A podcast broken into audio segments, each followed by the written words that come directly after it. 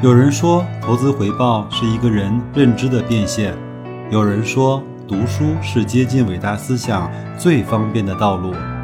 我说，跟白老师一起畅游书海，慢慢变富。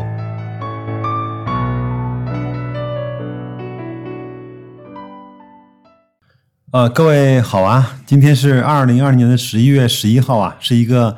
举国欢庆的日子啊！因为我这期节目呢是在十一月九号就录好了，因为我知道我在十一月十号晚上呢要陪我们公整个公司啊电商部门要度过一个不眠之夜。那在这儿呢，我也白老师呢也做一个恬不知耻的广告啊，可以看我的朋友圈，呃，然后都说我像白老师啊，微信号去找我。我的朋友圈呢发过我们整个公司的店铺的链接，如果要买相关的产品，麻烦到我的店铺去看一看，给我们的电商部门去给点力啊，然后加点油啊。今天呢是一个周三啊，我们还是要去。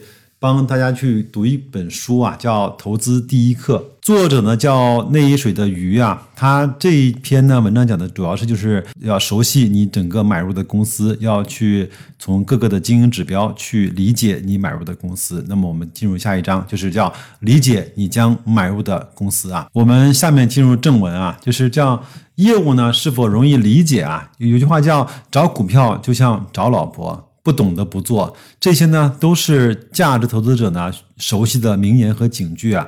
每个行业都有自己独特的商业盈利模式、管理的运作方式，甚至是专业的术语。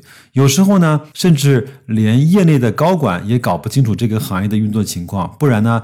就不会有那么多的错误的战略的定位了啊。例如说啊，同样是医用的影像设备，又有多少的子分类呢？比如说 CT 啊、核磁共振啊、X 射线呀，分别是可以用于检测或者是治疗哪些疾病？各有什么样的优缺点？精度如何？价格如何？适用性又如何呢？再例如啊。同样是海上的石油钻井平台，自升式与半潜式有何区别？这白老师完全不懂啊！各自呢有何优缺点？需要哪些的辅助设备？BP 因为发生墨西哥的石油泄漏事故，差一点破产。这次事故呢，又对设备的提供商又有什么影响呢？许多行业和公司的业务呢，专业性强，普通投资者呢难以理解。投资者呢，在下单之前啊，先问一问自己啊，是否能够用一小段话，最好是一句话，能够讲清楚这家公司的盈利模式以及竞争的优势呢？对于普通投资者来说啊，最容易理解的投业务模式呢，其实是自己所从事的职业。虽然普通投资者呢不一定能够理解整个行业，如做营销的人可能只了解一线的情况，但是呢，上游采购的成本。以及变化就不是非常清楚了，但是呢，无法否认的是，叫春江水暖鸭先知。普通投资者呢，理解自己的所说的行业呢，比理解其他陌生行业可能啊，要更加的容易一些，不需要很多复杂的调研啊。从老板的精神面貌，包括公司的同事的小道消息。找工作的难易程度、奖金的多少，普通投资者呢就可以知道这个行业的景气程度和公司的经营状况。然而呢，大多数人并不喜欢投资自己所处的行业或者是公司，这一点呢，白老师是深有感触啊。因为正是由于啊，投资者更了解、更详细，所以呢，能够看到更多的风险。然而呢，很多投资者呢，对并不是十分了解的行业或者是公司啊，却敢于放心大胆的买进，就像白老师买格力一样啊。主要原因呢，就是因为投资者呢看到的是美好的一面，而对其中的风险呢认识不够。人们呢总是喜欢报喜不报忧，特别是券商的报告，市场上这些好声音啊，永远多于坏声音。那咱们呢就从行业先开始吧。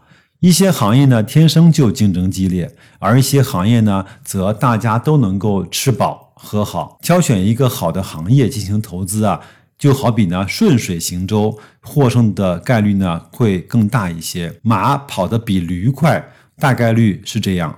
我只要在马厩里呢选一匹普通的马，避免的那些病马呢，就能够跑赢大多数的驴啊。要了解一个行业呢，信息量最大的是该行业中上市公司的招股说明书。那么这份说明书中呢，可以找找到行业概况、发展的前景、进入的壁垒、市场情况和竞争地位，以及政策以及监管的说明、风险提示等等啊。如果关注的股票呢，招股说明书比较久远，还可以寻找其他的增发新股啊，包括优先股的募集说明书，里面其实也有相关的信息。或者也可以关注新上市的竞争对手的一些招股说明书。其次呢，投资者呢可以找一找行业的协会的网站。行业协会呢可以是企业的联盟组织，也可以是政府的监管部门。行业协会的网站可以找到相关的年报，甚至是季报，以及一些相关的新闻动态。这些信息呢还包一包括了这些行业的这种供应量啊，包括销售量等一些重要的数据。将历年的数据结合起来看，可以清晰的看到行业的发展轨迹。再次啊，国家统计局呢还有很多相关的数据，一些行业甚至包括了总产值、包括投资额啊、公司数量等等的信息。最后的最后呢，可以多关注行业内的新闻，包括多利用的搜索引擎去了解相关的行业知识。我们再来看。财务报表啊，那财报呢是上市公司交出的成绩单，但成绩单上呢却没有评分。具体的评分呢是投资者给出的，每个投资者思考问题的视角不同，给出的分数呢也不同。财报上面呢有投资者关注的各项数据，比如说啊营业收入啊啊营业成本啊净利润呐每股收益啊净资产收益率。在财报的开头呢，往往还提供了行业以及公司啊，在这个一年中发展的概况、董事长以及总经理的寄语以及未来的呃目标等等吧。这里呢要特别注意公司的对市场的描述以及未来的发展目标，这些内容呢，很大程度上反映了公司高管的市场敏感度以及。战略的眼光啊，如白酒行业最近的景气顶峰啊，在二零一二年以及二零一三年的上半年，当然这个是一一个比较久远的呃时间了啊。二零一三年呢下半年，由于塑化剂啊反腐啊、酒驾入刑啊等事件，进入调整的周期。我们来看一看，站在当时最景气的二零一二年，贵州茅台呢对市场的描述呢如下啊：二零一一年白酒行业产量突破。一千万千升啊，那么行业的销售收入呢突破了三千亿元，利润等指标呢再创新高，许多白酒企业开始大规模的扩产，很多省和市呢都出现了由政府主导的白酒的工业园区。从长远来看，白酒产能会供大于求，白酒行业会经历呢从竞争淘汰。整合规范到相对集中的过程，白酒行业的竞争呢将更加的白热化。当前呢，我国白酒的行业在产能规模、产品数量、品牌的种类以及生产厂家等方面出现严重过剩、过多、过杂、过乱的现象，各类的资本呢竞相进入白酒行业，行业泡沫风险加大。行业竞争更加激烈，从小企业到大企业，从地方政府主导的白酒产业园到区域化的品牌全国性扩张，全国的白酒呢进入了新一轮的产能扩张的周期，那加剧了行业产能泡沫风险以及竞争的激烈程度。未来啊，白酒市场在价格、品牌、渠道、消费群体、资本结构等方面将会有很大的变动。中国白酒行业可能会出现重新洗牌的格局。那么翻看其他的酒企呢，同一时期的年报啊，大多呢表述为对后市强烈看好。比如说，持续稳定的增长，高端市场的依然景气，终端产品增长迅猛，整个市场潜力巨大，收入。水平提高，消费水平提高，行业发展前景依然看好等等。而后的情况我们都知道了，在全行业的利润下滑的情况下，贵州茅台在二零一三年、二零一四年一枝独秀。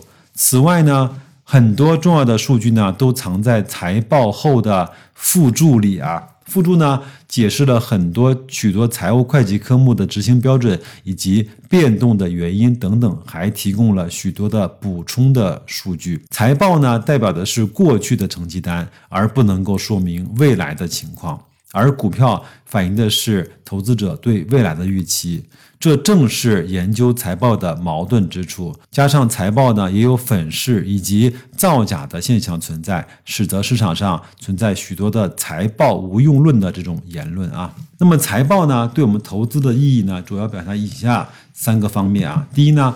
是罗马不是一日建成的，公司呢也不是一夜之间就变好或者是变坏的。这句话非常的重要。那么公司的发展呢是一个逐渐变化的过程，就像苹果呢每一天红一点点。如果上市公司的产品呢受到客户的喜爱，投资者呢可以看到营收呢是逐步增长的。如果下游的日子不好过，那么投资者呢也可以看到应收账款逐渐变多的过程。通过观察财报的变化趋势，也可以使未来的判断更加的准确。第二呢？拥有宽广的护城河、持续有竞争力的公司，往往有一张稳健的报表。如果某家公司的业绩呢经常起伏不定，那么很可能其所在的行业呢多变故啊，或者是频繁遭遇竞争对手的攻击。财报呢在一定程度上可以检验企业的竞争能力，在优秀的成绩单里面呢找好学生，成功的概率更大。第三啊。一年的财报呢漂亮不能够说明什么问题，但如果公司最近的三年、五年，甚至是十年的财报都十分亮眼，那么至少说明这个公司在过去很长的时间里呢是一个好学生。好学生的继续考高分的概率要远远大于坏学生变好的概率。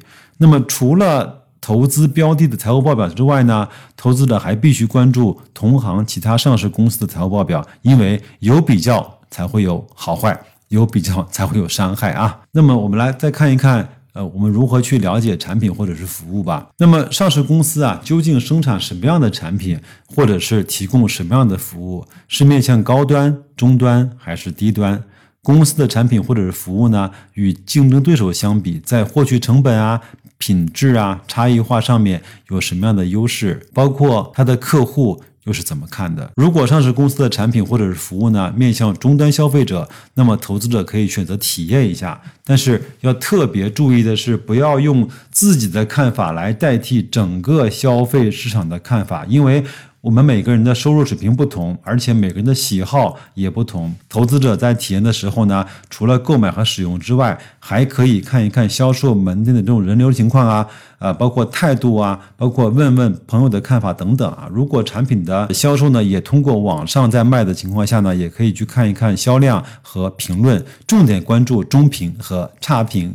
除此之外呢，也要留意一下呢竞争对手的产品的情况。好，如果呢上市公司的产品呢或者是服务并不是面对终端消费者的，就是说不是 to C 的啊，那么投资者呢可以接触到的机会就比较少了。如果是工程机械啊，又或又或者是广告策划呢，大多数是提供给公司或者是私人业主的。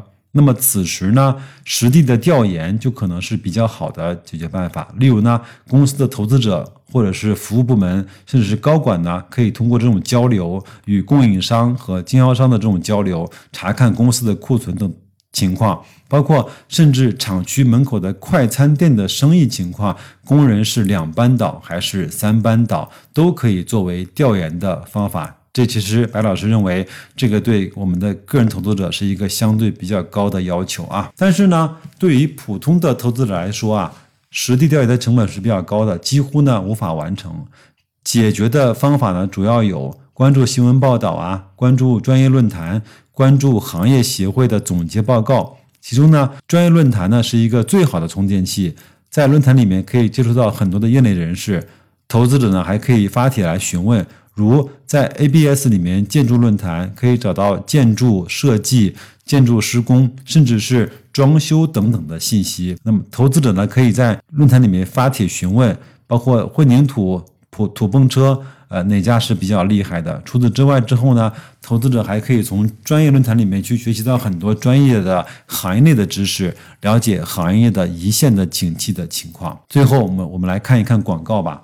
那财报呢是上市公司是最想告诉投资者的，而广告呢则是上市公司最想告诉客户的。营销部门啊，一天到晚呢苦心研究产品的定位，讨论客户的的看法，包括调研竞争对手的动作，那么营销部门才不会想到投资者也会去看广告呢。广告的兴衰史啊，其实也是一个行业和公司的兴衰史。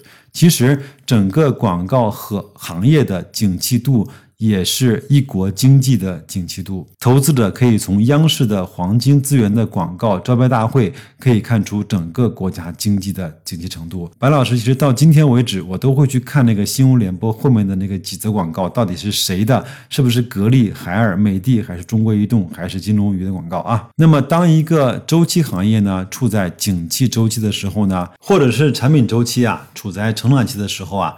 我们能看到满世界都是它它的广告，包括广告繁荣期的背后呢，是整个产业的繁荣。我们还记不记得，在多年前打开电视机的时候，满眼都是 VCD 和 DVD 的广告呢？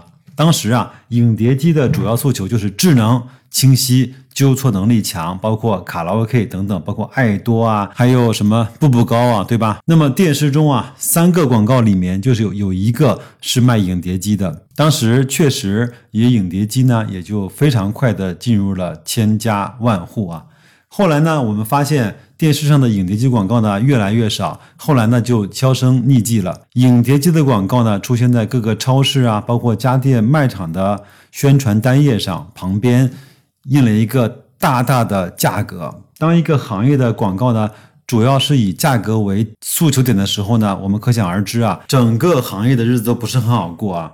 那么大打价格战的行业呢，通常都是处于供过于求，且利润比较微薄。经济呢，或者是行业不景气的时候呢，营销费用呢是首先被。削减的影碟机啊，也慢慢的被放置在那些不显眼的位置。